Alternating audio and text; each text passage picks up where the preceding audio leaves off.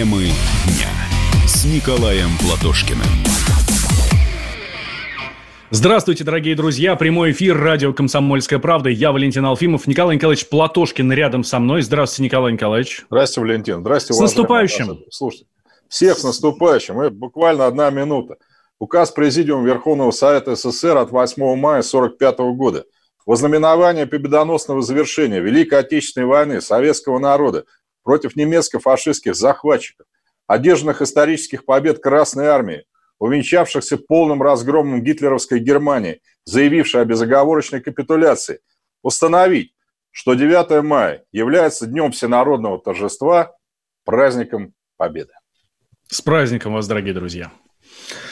Ну что ж, сегодня у нас э, эфир действительно такой предпраздничный. А, давайте мы отложим в сторону все текущие наши проблемы. Хотя, конечно, достаточно. Мы с Николаем Николаевичем каждый день об этом говорим. Мы будем говорить э, каждый день и в пятницу в наших э, итоговых эфирах. Самое главное сегодня – это наступающий День Победы. Самое главное, а, самый главный праздник – как бы, может быть, не обижался Новый год, мы его тоже все очень любим, но все-таки День Победы – это вот наше, наше родное, и пусть его весь мир отмечает, да, и в Соединенных Штатах же есть День Победы. Даже, э, насколько я понимаю, Николай Николаевич, вам, конечно, лучше знать, и в Германии День Победы тоже есть, вот. Э, наверное, немножко по-другому отмечается. Вы знаете, там сложно все было. Там, конечно, в ФРГ никогда ничего не отмечали. В ГДР, в социалистической стране, 8 мая был днем освобождения немецкого народа от фашизма. После обменения Германии они этот праздник ликвидировали, но в земле Берлин, это регион, как Москва, столица, этот праздник снова ввели. То есть история пробивает себе дорогу все равно. Почему, э, почему 9 мая? Почему не 8? Э, ну, мы уже говорили об этом, да, капитуляция была подписана э, по нашему времени э, уже 9 мая, но германские вооруженные силы должны были прекратить боевые действия в 23.01 и после этого оставаться в местах дислокации. Ну, соответственно, вот как отмечать? Кто отмечает день подписания, как мы, кто отмечает то время, с которого формально немецкие войска прекратили сопротивление. Хочу сказать, формально. Мы дрались с ними в Чехословакии еще 12 мая – еще 10 мая с Курлянского котла на территории нынешней Латвии со знаменами пыталась прорваться почти дивизия СС в Восточную Пруссию. Была нами уничтожена. Немцы спасались с датского острова Борнхольм, который тоже был, кстати, освобожден Красной Армией уже после 10 мая 1945 года. Ну естественно, не затухали бои на Западной Украине, где вот это бандеровское отребье, вооруженное нацистами в 1944-1945, продолжало стрелять в спины нашим солдатам и офицерам убивать агрономов, врачей, да и вообще всех тех, кто выражал симпатии к советской власти. Но война в основном, конечно, кончилась 8-9. Э, но приказ номер 369 Иосифа Сталина ознаменовал окончание Великой Отечественной войны. 368 приказ был посвящен героическому э, освобождению Праги, в честь которого десятки наших воинских частей и подразделений, э, соединений, извините, получили название пражских. Последний бой, он трудный самый, да, как поется в той самой песне. Вот и вы говорите, что были боевые действия еще и после а, подписания капитуляции. Много народу погибло тогда. Вот да, именно в, этих в одной пражской операции погибло около 12 тысяч э, бойцов и командиров э, Красной Армии. Кстати, погибли и воины Чехословацкого первого корпуса, который вместе с нами освобождал Прагу. Румыны погибали. Война в Югославии шла тоже где-то примерно до 14 мая, но там уже воевал Народно-освободительная армия Югославии. Ну а для меня война, наверное, она закончилась э, тогда, когда нам удалось в начале 2000-х вернуть звание почетного гражданина Берлина первому советскому коменданту города генералу Берзарину, которого они отняли у нас в 90-м году, но мы добились возвращения. Мы добились установления памятной доски на площади Берзарина в Берлине. У меня борьба была с, с латышским посольством тогда, которое требовало... С латышским даже? Да, понимаете. Ну, то есть это... я, я понимаю, что с местными властями, если была борьба там, или еще с кем-то, ну, латыши-то при чем здесь? А вот я объясню, Валентин, до войны при Гитлере вот эта площадь Берзарина называлась Балтенплац, то есть Балтийская площадь. И, кстати, а, им просто честь... обидно стало, да? Нет, не в честь даже прибалтов, я хочу сказать, а в честь того, что когда-то, как считали немцы, Прибалтика им принадлежал. Значит, они считали, что Берзарин – это сталинский генерал, депортирующий латышей, поэтому надо перенять площадь э, в Леттенплац, площадь латышей. Я сказал так, мы соберем жителей площади, выступлю я, выступит посол Латвии, и тогда пусть жители добровольно решат. И он струсил. И после того жители бесспорно проголосовали за сохранение площади, еще раз говорю, чтобы ни у кого не повадно было впредь. Мы еще там доску почетно установили честь Берзарина на русском и немецком языках. За счет, подчеркну, жителей этой самой площади. Мы с вами говорили как раз о том, что были подписаны две капитуляции. Одна капитуляция, соответственно, была подписана в Реймсе, да, вот, и одна уже в Берлине. Почему вот та Реймсовская э, не была э, официально окончательной. Там же есть подпись э, наших, там есть подпись советского генерала, да, есть подпись, да-да-да, есть подписи немецких представителей, есть подписи англичан там и французов и так далее. Почему она все-таки так не сработала? Почему нам нужно было обязательно подписать дополнительную капитуляцию, вот уже окончательную? Я, я, я знаю, что мы об этом с вами говорили, я хочу заострить на этом акцент. Да, но видите, конечно, и на Западе сейчас до сих пор считают, что вообще-то Соединенные Штаты и Англия победили да, в той войне, а Советский Союз, он там где-то рядом находился. И поэтому они, конечно, очень хотели подписать капитуляцию в ставке своего англо-американского командования, которое находилось в городе Реймс во Франции. Реймс, известный во Франции город, это место коронования французских королей ну, когда-то, да, поэтому там была ставка. Там действительно был наш генерал Суслопаров, не, до, дождавшийся указания Сталина шифровкой, подписавший. Но, вы знаете, что надо сказать? Ведь военные, они есть военные. Вот генерал Эйзенхауэр, будущий президент Соединенных Штатов, он сам сказал, нет, не пойдет так. Все-таки должно быть в Берлине и с полноценным участием русских. Вот даже он это считал. Ну, потому что все понимали, кто, собственно говоря, выиграл эту войну. Поэтому капитуляцию повторили. Эйзенхауэр сообщил президенту о том, что эта Реймская, она не совсем юридически верная. Почему? Как я уже говорил, потому что, ну, формальность такую привел. Подписал только командующий сухопутными войсками Германии Йодль, а командующие военно-морскими, военно-воздушными силами на подписание капитуляции не прибыли. Ну, в результате, так сказать, решили повторить в Берлине. Столовая там была офицерская, Берлин, Карлсхорск. Там, кстати, сейчас музей находится, музей э, окончания Второй мировой войны совместной российско-германской. Мы его вместе содержим. Вот там здание подпис... была подписана капитуляция окончательно, уже с участием всех представителей германской страны. Хотя, еще раз подчеркну, попытки немцев после этого пробиться изо всех сил на Запад. И, кстати, наших предателей власовцев тоже, да? Mm-hmm. Власова ведь взяли 12 мая только наше подразделение СМЕРШ, он пытался удрать к американцам. То есть война-то все равно продолжалась, и бои шли. Ну, слава богу, уже, конечно, не такие ожесточенные. А, существует достаточно мифов вокруг, эм, вокруг войны, вокруг нашей победы. А, давайте мы по ним тогда пройдемся. У нас большой материал по этому поводу от Игоря Емельянова на сайте kp.ru. Но вот смотри, самые распространенные мифы, вот мы взяли буквально 10 штук. А, одолеть немцев помогли генерал Мороз и плохие дороги. Если бы не так, то, ну, в общем, не было бы у нас победы. Э, ну, вы знаете, Валентин, мы люди, конечно, морозоустойчивые, но мы тоже люди. И, конечно, под Москвой мерзли не только немцы, естественно говоря, мерзли и наши военнослужащие. Кстати, Гитлер запасся вообще-то зимней одежды. Это вообще клевета, что у немцев зимней одежды под Москвой не было. Но под Москвой к декабрю они считали, что они на Волге уже будут. И они запаслись небольшим количеством зимней одежды для конвойных подразделений. То есть mm-hmm. с нами они уже вообще не считались. Они считали, что мы будем гнить где-то за Уралом, и они нас будут бомбить. То есть немцы хотели дойти до линии АА, так называемой, Астрахань, Архангельск, остальных там добивать авиаударами. Уральский наш район и прочее. Не было поэтому. То есть у них зимняя одежда, самоуверенность их подвела. А нам э, тогда дикий абсолютно мороз. Огромное спасибо тувинцам, Тува тогда была независимой республикой, она вошла в состав СССР в 1944 году, и Монголия братская, которая поставили нам огромное количество валенок, огромное количество полушубков, вот этих, знаете, которые показывают у нас сейчас, да, рукавиц. Ну, казалось бы, что это ерунда, в общем, да, ну, а посидеть, если в окопе какое-то время, Вы знаете, вот еще один миф мне рассказывали, не знаю, он вошел у вас. Немцы меня реально спрашивали, на каких таблетках сидела Красная Армия. Вот, так, даже об этом говорят. Я знаю, много говорили о том, что для немецких солдат э, специальные лекарства изобретали. ЛСД тогда появился, э, всякие экстази и так далее, да, ну, для того, чтобы они были такие машины для убийства, которые 24 часа в сутки могут работать, да, воевать и так далее. Но про наших, честно говоря, такого никогда не слышал. Да, у немцев было лекарство двух типов. Первый был первитин, так называемый, называемый. Но это, знаете, такой возбуждающий. После этого даже студентам давали, после войны. Ну, знаете, когда вот не спать надо там на посту где-то и прочее.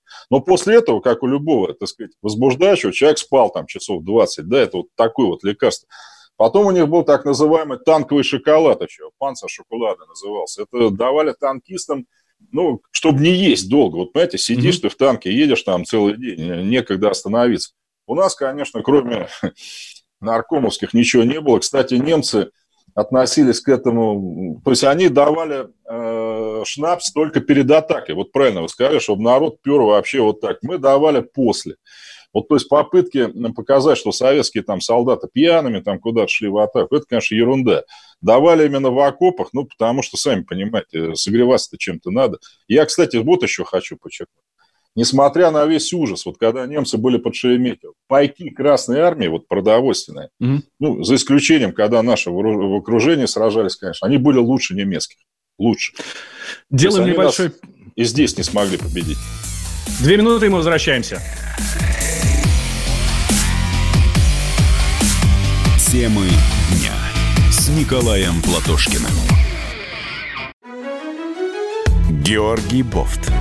Политолог журналист, магистр Колумбийского университета, обладатель премии «Золотое перо России» и ведущий радио «Комсомольская правда». Авторскую программу Георгия Георгиевича «Бофт знает». Слушайте каждый четверг в 17.00 по московскому времени. А что такое деньги по сравнению с большой геополитикой? Мы денег тут не считаем.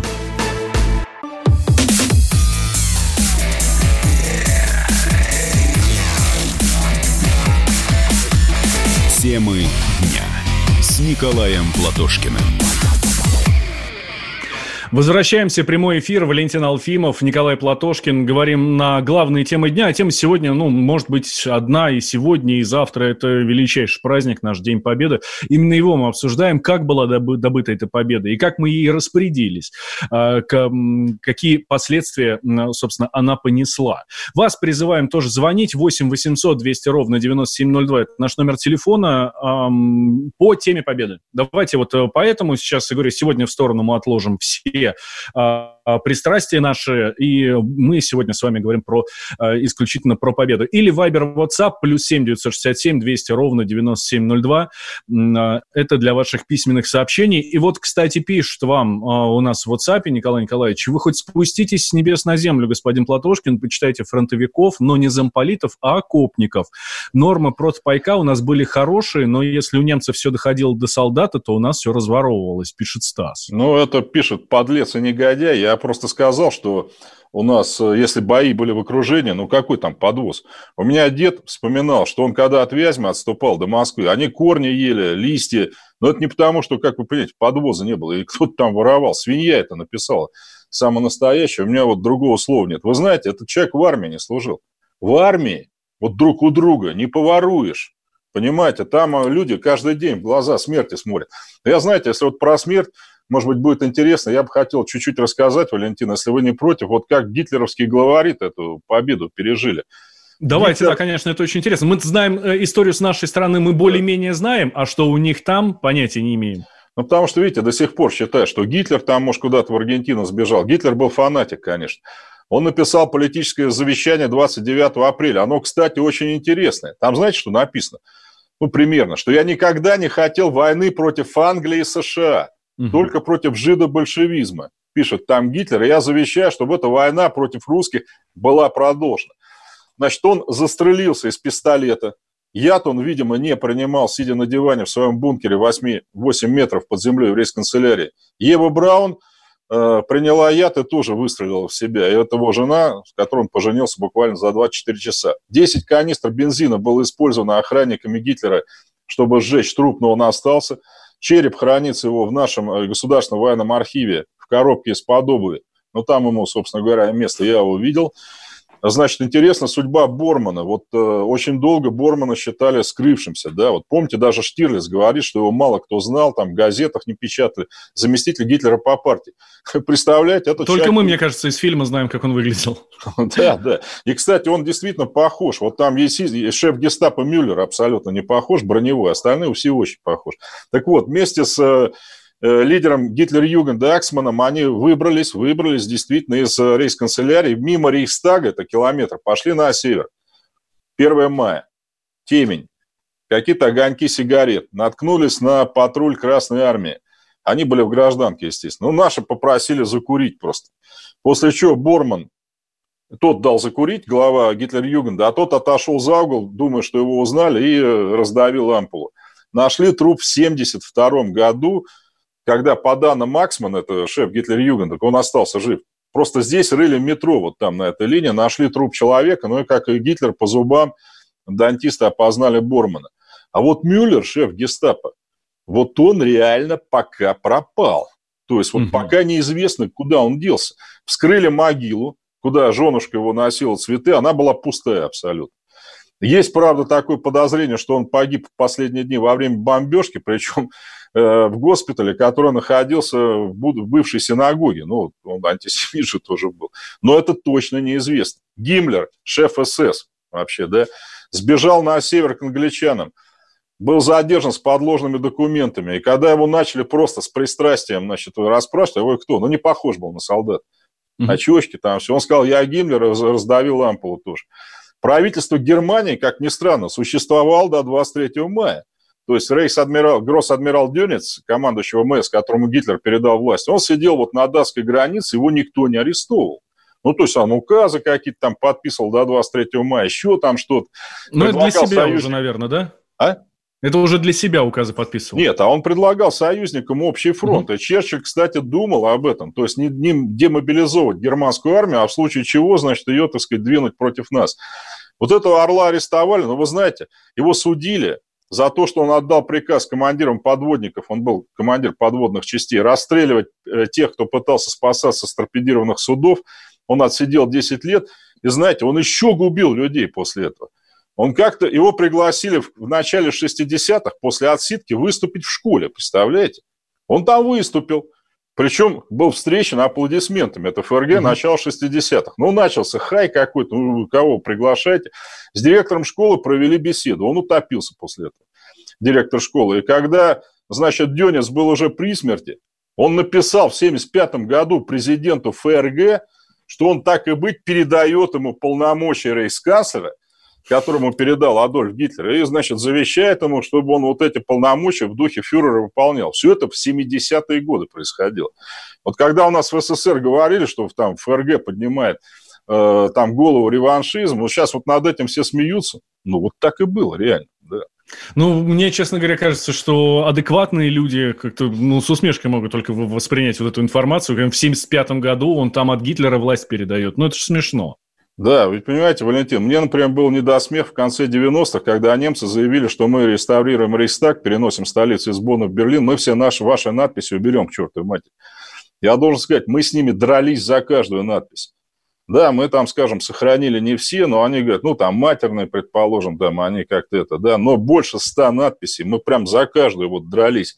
Мы сохранили, и любой человек теперь, который побывает в Рейхстаге, я очень прошу, вы помимо магазинов, друзья, Сходите в Берлине, ну, когда коронавирус кончится, в Трептов парк, возложите цветы. Еще ближе Тиргартен, памятник нашим солдатам, это рядом с Рейстагом, с Бранденбургскими воротами. Ну и потом посетите в Рейстаге, э, посмотрите на эти надписи, которые хотели убрать еще через 40 лет после победы. Но мы не допустили это. Эм, я э, отмечу, что э, в Берлине, ни в Тиргартене, нигде э, не собираются сносить наших памятников, правильно? Ой, ну как вам сказать? Вот, я за больное зацепил, похоже, Николай Николаевич, да? Ну, я я был... сейчас э, пытаюсь сравнить вот с, э, с Прагой, да, вот, о, о которой о, мы о, говорим о, последние дни. С, мы по, в, в Таллине уже давно снесли нашего солдата. Вы знаете, Валентин, вы прям в точку попали. У нас с немцами было соглашение о взаимном уходе за военными захоронениями, взаимном. Но они, тем не менее, в мою бытность в Берлине, пытались снести наш памятник в Трептов-парке, вот эта вот большая фигура солдата с немецкой девочкой.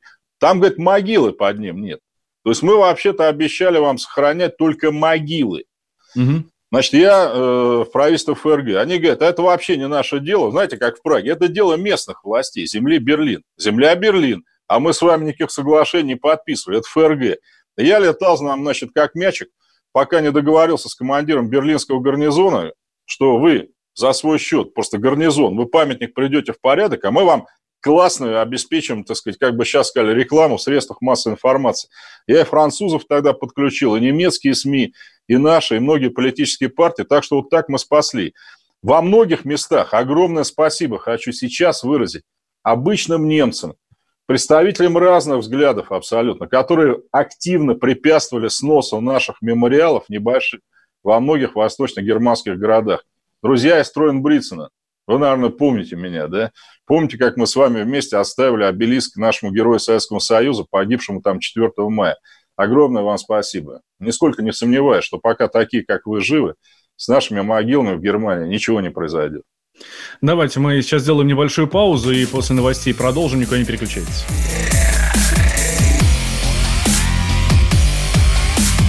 Темы дня с Николаем Платошкиным. Давным-давно в далекой-далекой галактике. Я просыпаюсь. Ein, zwei, полицай Крошка моя, я по тебе скучаю. И Сережа тоже. Мы с первого класса вместе. Тетя Ася приехала! Небе тучи, а тучи. А также шумелки, пыхтелки и запелки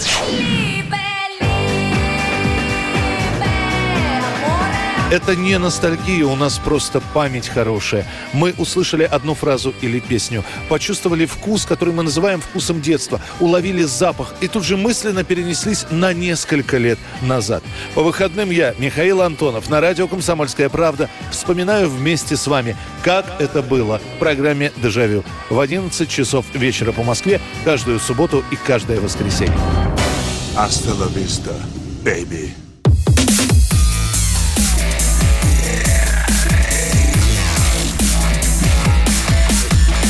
Темы дня с Николаем Платошкиным.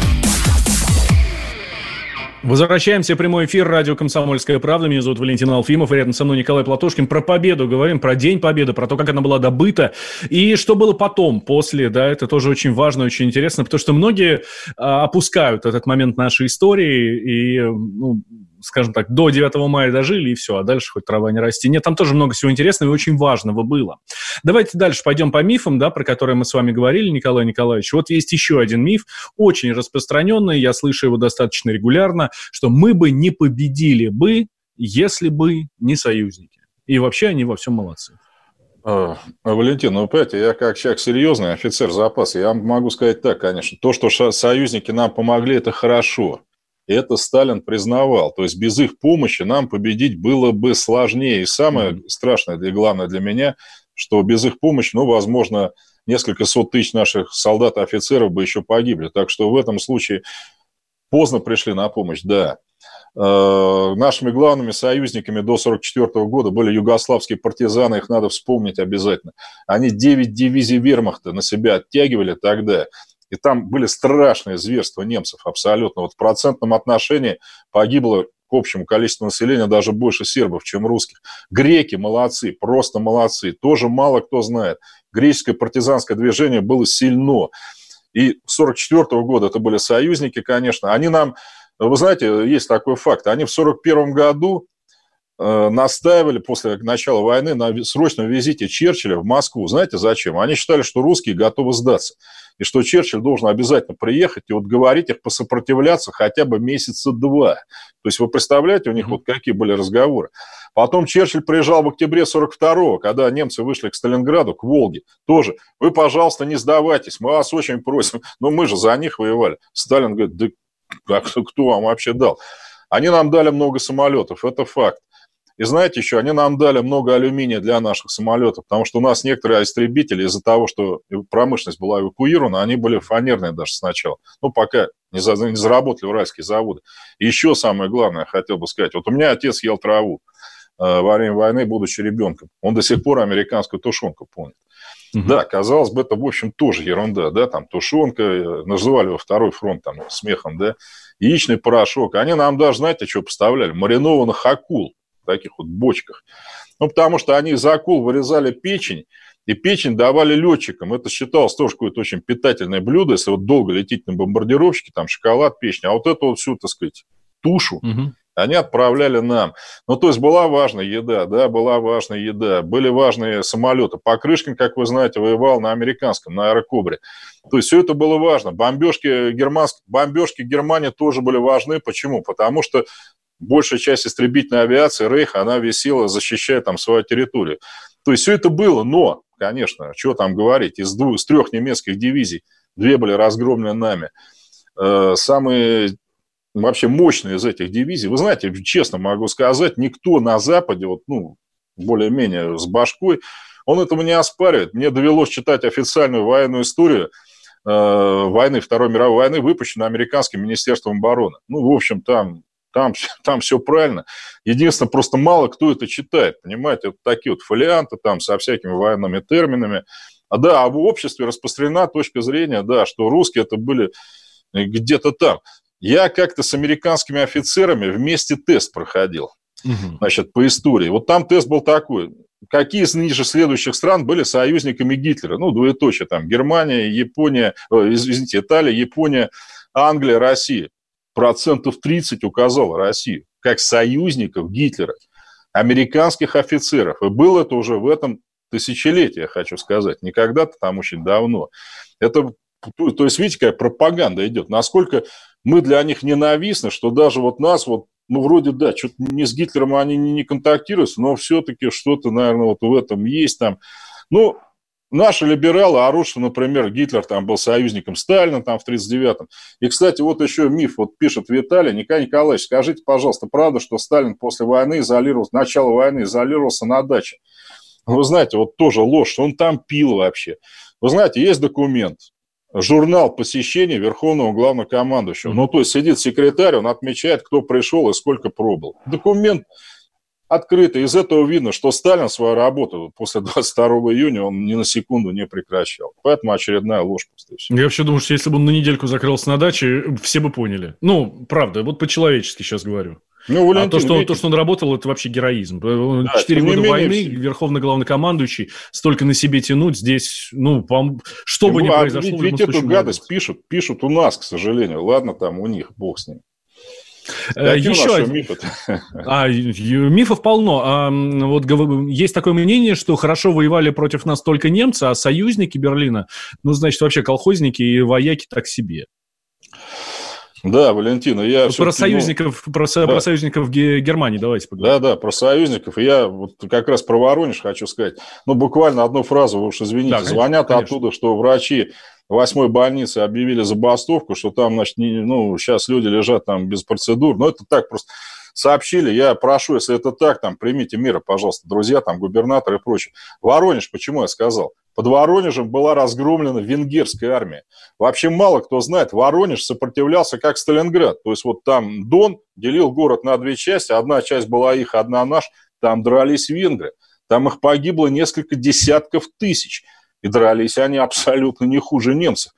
Кстати, бои в Воронеже шли больше, чем бои в Сталинграде. Ну, просто Сталинград, он как-то, да, известен как переломный момент. То есть дрались ужасно. Итальянцы, румыны, я вам скажу, они, конечно, были похуже. Вот мы наносили удары по, Сталин, по Сталинграду по фланговым группировкам, где были как раз в основном румынские итальянские части. Они были разбиты, и Гитлер после этого их вообще убрал с фронта, потому что, ну, там, но венгры дрались дико. Потом финнов не забываем. Блокада Ленинграда была германо-финская. То есть с трех сторон, значит, нас окружали немцы, но с одной стороны финны и э, гибель сотен тысяч людей от голода, в том числе и на их совести. Поэтому я вообще не понимаю, как у кого-то хватило мысли поставить там памятную доску Маннергейму, командующему финской армией тогда. Кстати, я вам хочу сказать, что свастика до сих пор используется на государственных наградах Финляндии. Тоже мало кто знает. Еще один миф вот про партизанов мы уже вы уже сказали об этом, да? Ну так вот, есть мнение, что партизаны отличились только в Беларуси. Здесь, ну, безусловно, в, э, в Беларуси, конечно, их заслуги, ну, максимальные. Вот, а в других местах по лесам сидели только националисты-антисоветчики и вообще ничего хорошего не было. Ну, опять, понимаете, есть даже такой термин «брянские партизаны», но это он известен широко. Даже сейчас, да, в брянских люди, лесах, да, да, ну, да. Ну, когда люди приезжают, говорят, ну что, партизаны? Ну, Брянск – это, при всем уважении к белорусам, не Беларуси, лесистая местность тоже. Потом, что касается Украины, Украины, вы знаете, вот до сих пор в Америке считается главным теоретиком, что ли, да, широких партизанских действий Сидор Артемьевич Ковпак – это командующий партизанскими частями Украины, ну, он сам с Черниговской, Сумской области, они там сначала воевали. Там рейды были по территории оккупированной, ну, целых партизанских дивизий, вооруженных там артиллерией, предположим, да, какие-то даже самолеты у немцев они захватывали иногда. И они дошли аж до Польши, вы представляете, вот Сумской области, Черниговской. Американцы это все изучают. Я видел их учебник по специальным операциям. Вот там Ковпак, а что касается мелких, ну, таких вот небольших, это Че Гевара, да. Там Ковпак вообще считается признанным лидером войны. Кстати, человек был очень скромный на самом деле. Вот он э, после войны, там, знаете, ни, ни, никуда особо не стремился выбираться, там, какие-то должности получать. Партизан было очень много в Краснодарском крае, очень mm-hmm. много. И, кстати, ну, там немцы зверствовали жестоко. Я вот даже не могу вам назвать другой регион России, где они отличились душегубками, так предположим. Так вот, немцы, э, наши партизаны убили там командира частей СС Билленберга. И вот апологетом Власова хочу сказать. Власов женился на вдове этого группенфюрера СС, которого казнили краснодарские партизаны в качестве примирения между русским и германским народом. Произошло это в конце 44-го, хотя негодяй Власов к тому времени, естественно, был женат уже, да, и жена его оставалась там в Советском Союзе. Такой вот был искренний борец с тоталитаризмом, понимаете, решил искупить, как он выразился, вину краснодарских партизан, казнивших этого гада за массовое использование душегубок против, ну, душегубка это вот закрытый, да, грузовик, куда выхлопная труба выводилась прямо вот их везли к Орву, и пока привозили, они уже все были мертвые. Вот это, этих негодяев, палачей, им очень сочувствовал генерал Власов. Даже вот видите, женился. Святой человек, святой человек, Николай Николаевич. Абсолютно. Да, все для Родины. А, войска НКВД только в спину стреляли и больше ничего не делали. Ну, очень распространенный миф, кстати, да, об этом даже фильмы снимают. Ну, вы знаете, вот был приказ известный Сталина, имеется в виду, наверное, не шагу назад, да, 226 июля 42 когда наши отступали к Сталинграду. Тогда были заградотряды созданы. Ну вот спросите у людей, сколько эти заградотряды э, реально расстреляли человек. Да почти никого. Кстати, хочу порекомендовать советский фильм «Двое». Он мало показывался в советское время как раз о судьбе того, кого приговорили к расстрелу, ну и как вообще вот там все это происходило. Я должен сказать, что юстиция вермахта была в разы шире. А что касается штрафников, так что такой штрафник? Это когда человека за дезертирство, например, приговаривали к смертной казни, а это везде, в любой армии военного времени, дезертир, все. Но давали возможность искупить вину, и человек судимость даже снимал, ему звание возвращали, ордена и все остальное прочее. Вот так. Ну что ж, мифов много, к сожалению, мы их все побороть не можем, но хотя бы частично можем вам, друзья, объяснить, как все было на самом деле. А, от чего горжусь э, лишний раз и комсомольской правдой, и тем, что мы с вами работаем. До следующей недели, друзья, с наступающим. С праздником вас, друзья, с праздником, днем нашей победы. Темы дня с Николаем Платошкиным. Роман Голованов, Олег Кашин, летописцы земли русской – Роман, вы разговариваете с дедом. Напоминаю я вам, у меня в жизни было, ну не все, но многое. На митинге российских либералов на Таймс-сквер в Нью-Йорке я тоже выступал. Ага. Вот такие тонкие шутки, вот если бы мы с вами умели так шутить, наша передача была бы лучшим политическим стендапом России. Я там а познаком... вы говорите, мы не политический стендап, походу уже на, наша ниша. Вот. Кашин Голованов. Отдельная тема. На радио «Комсомольская правда». По будням в 9 вечера по московскому времени. Именно лоснящиеся от фуагра губы делаются символом лоялизма, а не выстраданная любовь к родной земле.